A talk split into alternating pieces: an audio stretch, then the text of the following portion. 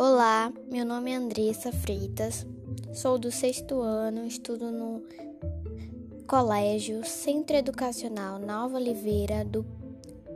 A disciplina é de português do professor Kelvin.